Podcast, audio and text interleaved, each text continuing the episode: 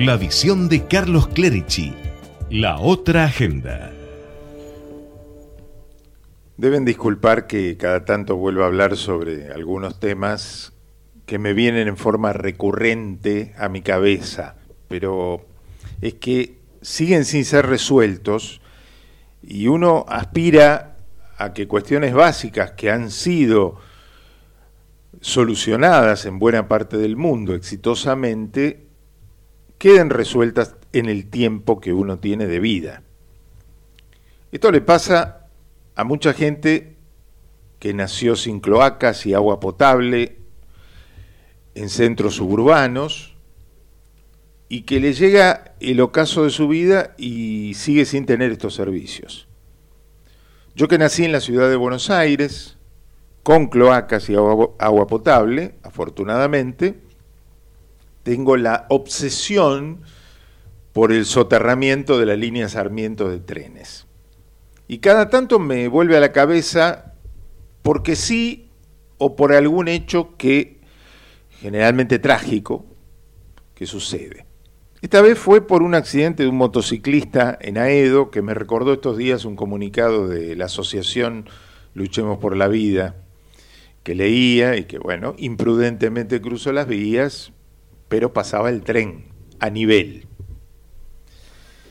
Y como siempre lo cuento, yo nací en Flores, con un barrio partido por las vías del tren que me hizo perder horas de vida inútiles cuando iba a visitar a mis tíos y primos en la paternal, o cuando iba a catequesis a Villa Urquiza, porque ahí estaba mi, mi, padrino cura, y como era chico, le preguntaba a mi mamá o a mi papá por qué había que esperar tanto tiempo, ¿no? atascados en el tránsito cuando tenía un hambre o un sueño urgentes.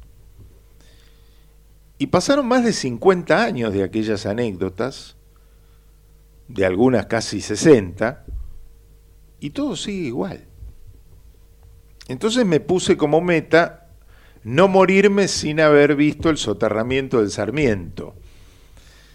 Ya le, dije, lo dije más o menos hace un año, dos, cinco, diez, cada vez que toco el tema en un medio de comunicación. Y si bien espero tener unos cuantos años más por delante, eh, las esperanzas se me van agotando en este tema.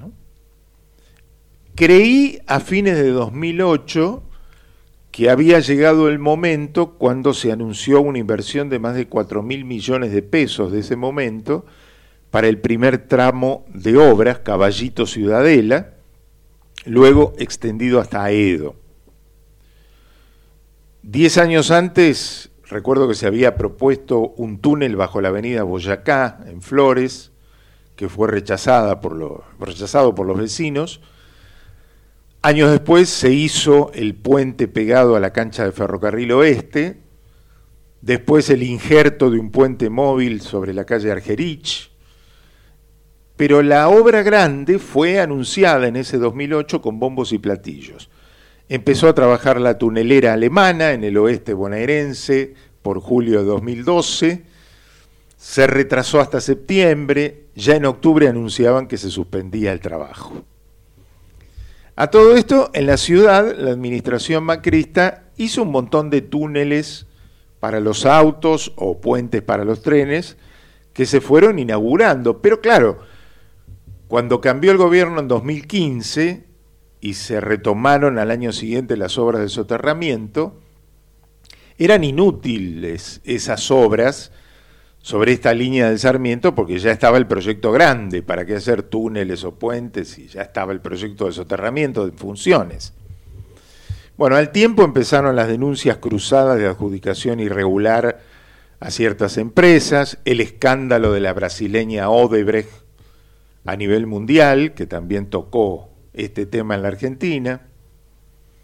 A pesar de todo, la tuneladora llegó a Ciudadela, viniendo desde el oeste, allá por 2018.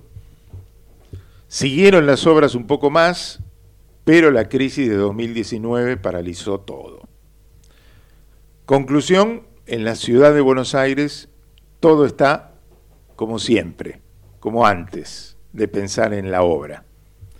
No se hicieron los túneles porque venía el soterramiento y el soterramiento no se terminó.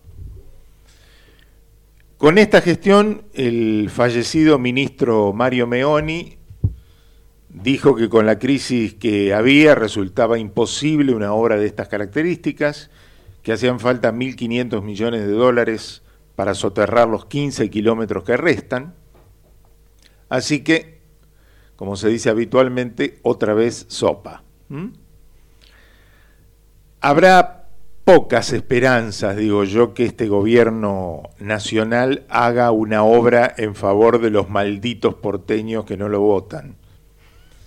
Así que el sueño no concretado, después de todos estos años de vida, será tal vez que en 2023 retornen los que no tuvieron tiempo para terminar la obra y bueno, quizás se concluya. No lo sé. La esperanza es lo último que se pierde. Lo que sí se perdió es un montón de meses y años de vida esperando que pase el tren.